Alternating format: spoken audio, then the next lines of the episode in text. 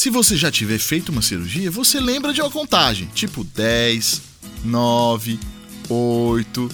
E quando acordou, até mesmo antes de chegar no 5, a cirurgia já ocorreu. Bem, você não dormiu. Teve uma anestesia, um processo bem mais complicado e complexo. Você esteve inconsciente, sem memórias, sem conseguir se mover e sem dor. Sem este processo, as cirurgias seriam bastante traumáticas.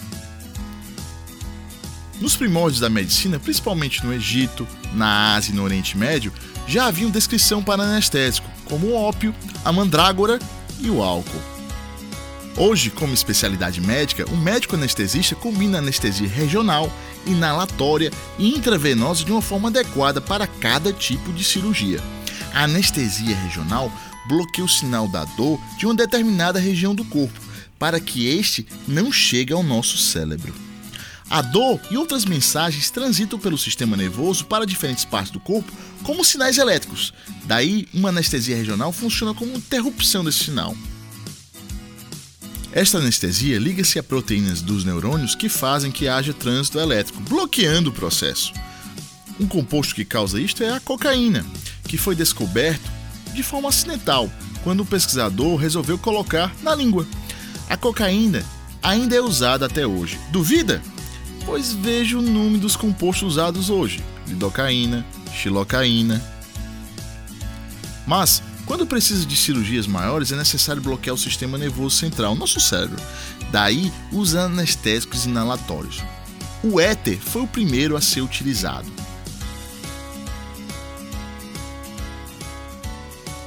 Observando pessoas que usavam para fins recreativos, os primeiros anestesistas viram que os usuários não sentiam tanta dor. Em 1840, começaram a sedar pacientes com éter para tirar dentes e para cirurgias. O óxido nitroso começou a fazer sucesso nas décadas seguintes e ainda é usado hoje, porém em seus derivados, como o sevoflurano. A anestesia inalatória geralmente é suplementada por uma intravenosa, que foi desenvolvida em 1870. As anestesias intravenosas incluem substâncias como o propofol, que leva à inconsciência, e opioides, como o fentanil, que reduz a dor. Esses anestésicos gerais também funcionam alterando sinais elétricos do sistema nervoso central. Normalmente, as descargas elétricas do cérebro são caóticas e bem agitadas, até porque nos mantêm acordados e atentos. Mas na anestesia, esses sinais ficam mais organizados e menos intensos, deixando a pessoa anestesiada. Ainda não se sabe bem como este processo acontece. Muito se fala que os anestésicos agem nos receptores GABA do nosso cérebro deixando a membrana celular dos neurônios incapaz de transmitir impulsos nervosos. Nosso sistema nervoso tem muito desses receptores.